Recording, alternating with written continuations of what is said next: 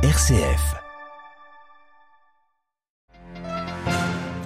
La paix se construit lentement et patiemment, les mots du pape dans un message lu aux participants ce vendredi du sixième forum de la paix organisé à Paris.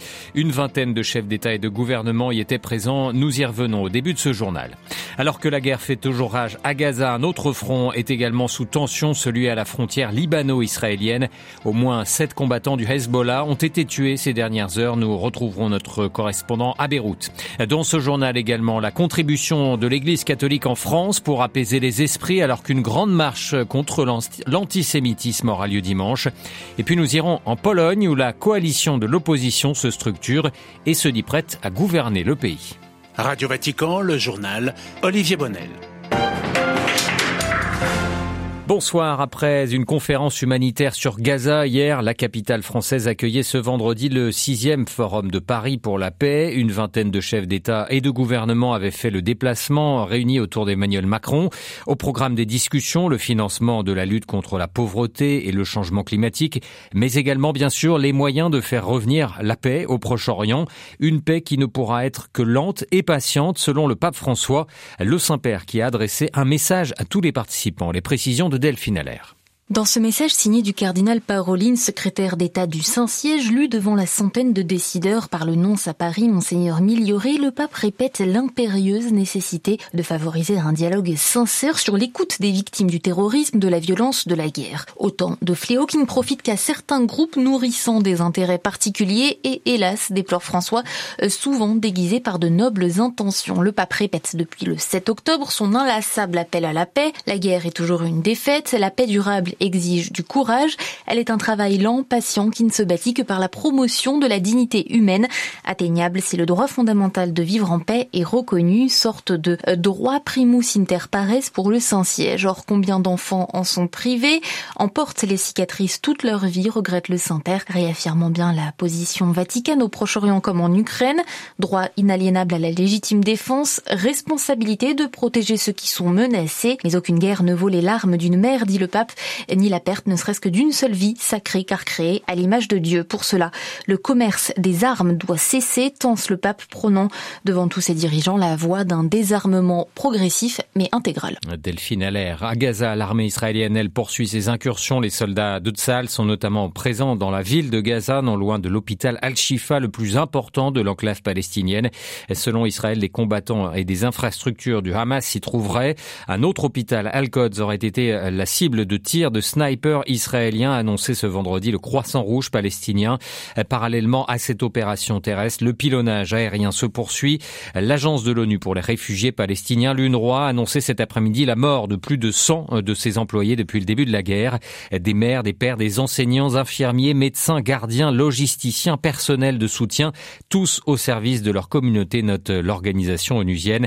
Le patron de l'UNRWA, Philippe Lazzarini, a appelé une nouvelle fois à l'arrêt de ce qu'il nomme un carnage Raser des quartiers entiers n'est pas une réponse aux crimes odieux commis par le Hamas, a-t-il souligné.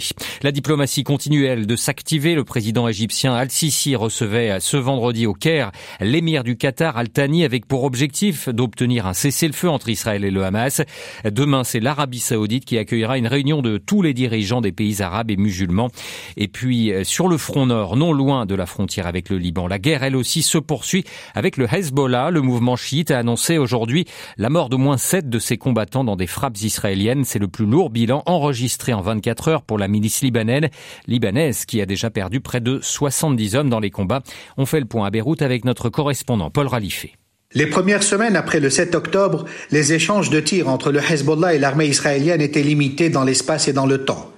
Aujourd'hui, les deux belligérants s'affrontent avec tout type d'armes une bonne partie de la journée sur un front de 110 km allant de la lisière du Golan syrien occupé à la Méditerranée.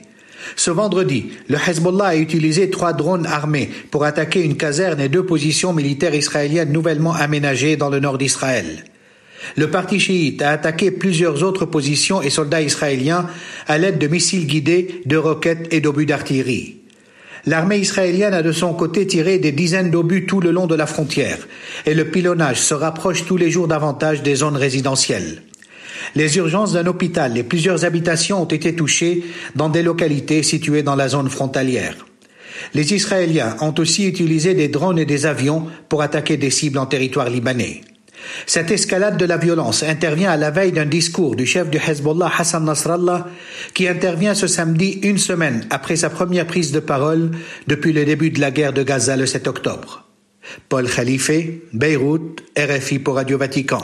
Depuis Bruxelles, les évêques de la Comessé, la Commission des épiscopats de l'Union européenne, viennent de publier une déclaration à l'issue de leur assemblée plénière dans laquelle ils invitent à la paix et à la justice. Le monde semble régresser dans une dynamique dangereuse, écrivent-ils, qui rappelle certaines des heures les plus sombres de l'humanité censées rester dans les livres d'histoire. Ils s'inquiètent euh, en évoquant notamment l'agression russe de l'Ukraine, les souffrances du peuple arménien et bien sûr le conflit en cours au Proche-Orient. Les évêques européens qui condamnent aussi fermement toutes les formes d'expression expression d'antisémitisme, de radicalisation et de xénophobie. Dimanche, pardon aura lieu justement à Paris une grande manifestation contre l'antisémitisme à l'appel des présidents de l'Assemblée nationale et du Sénat, un appel à défiler qui a divisé la classe politique, notamment à gauche. Dans ce contexte de polarisation, l'Église de France apporte sa contribution à l'apaisement des esprits. Le frère dominicain Jean-François Bourg, directeur du service national pour les relations avec les musulmans, et le père Christophe Lesourd, directeur du service national pour les relations avec le judaïsme, au sein de l'épiscopat français, œuvrent pour maintenir ce dialogue et témoigner de la proximité des catholiques avec les communautés juives et musulmanes. Cette mobilisation de dimanche est évidemment essentielle, comme nous le confirme le Père Le Sourd. C'est sûr que ce n'est pas le temps des longs discours, c'est le temps des gestes fraternels, euh, se donner le, moyen d'être ensemble pour poser euh, des gestes symboliques qui signifient que nous voulons la paix. Ça, c'est le premier élément. Vous avez pu euh, remarquer que dimanche dernier, au cours de la messe télévisée, euh, nous avons euh, lu ensemble une intention de, de prière qui précisément portait euh, le souci des uns et des autres, à la fois de nos frères juifs qui ont été profondément marqués par euh, les événements atroces du, 7 euh, octobre, le fait que nous réclamons avec toute la communauté internationale la libération des otages, et puis que nous convions à lutter très fermement contre toute forme d'antisémitisme, et puis dans cette même prière universelle, le frère Jean-François Bourg, dans sa responsabilité, euh, a appelé à faire en sorte qu'on appelle à la constitution de couloirs humanitaires euh, à Gaza et qu'on soit très vigilant pour que ne soient pas posés euh, des actes anti-musulmans. Le père Christophe Lesourd en charge du dialogue avec le judaïsme au sein de la conférence des évêques de France. En Pologne, l'arrivée au pouvoir de l'opposition démocratique se concrétise un mois après les élections qui ont vu le parti ultranationaliste et conservateur le PiS perdre sa majorité au Parlement après huit ans de pouvoir. L'opposition polonaise est donc tombée d'accord ce vendredi sur la forme que devrait prendre leur coalition. À Varsovie, Martin Chabal. L'opposition polonaise est prête à prendre le relais. Les discussions entre les trois partis d'opposition ont débouché sur un accord et ils ont fixé une direction à suivre pour ces prochaines années. Et ce, malgré les divergences entre ces différents partis. Parce que la nouvelle gauche, plus progressiste, a dû s'entendre avec les libéraux de la troisième voie, qui ont eux-mêmes dû s'entendre avec la plateforme civique de centre droit, qui a plus de députés que les autres. Mais malgré tout cela, les discussions ont été menées avec une impressionnante confiance mutuelle, comme l'a annoncé Donald Tusk, le leader de toute l'opposition. Et chacun des leaders de ces partis a admis que l'identité de leur formation était restée intacte après ces semaines de négociations. Un accord qui arrive la veille de la date symbolique du 11 novembre, fête nationale de l'indépendance en Pologne. Ils sont donc prêts à gouverner et attendent avec impatience la première réunion du Sejm, la chambre basse du Parlement polonais, la semaine prochaine. Martin Chabal pour Radio Vatican à Varsovie. Une rencontre entre Joe Biden et Xi Jinping aura lieu mercredi prochain 15 novembre. L'annonce a été faite aujourd'hui par les États-Unis. Un tête-à-tête entre les présidents américains et chinois qui se tiendra en Californie dans la région de San Francisco. Elle a pour objectif, selon Washington, de stabiliser les relations entre les deux premières puissances de la planète. Et puis les évêques du Sri Lanka ont été reçus ce matin par le pape François dans le cadre de leur visite à Limina au Vatican. Le Sri Lanka, un pays qui souffre et que François avait visité en 2015. Le cardinal Ranjit l'archevêque de Colombo a confié les difficultés de l'île. Un tiers de la population ne mange pas à sa faim. L'église catholique sri-lankaise qui fait beaucoup pour les pauvres, a-t-il expliqué. Les catholiques du Sri Lanka qui vont continuer à chercher la vérité et la justice après les attentats de Pâques 2019 qui avaient fait plus de 260 morts.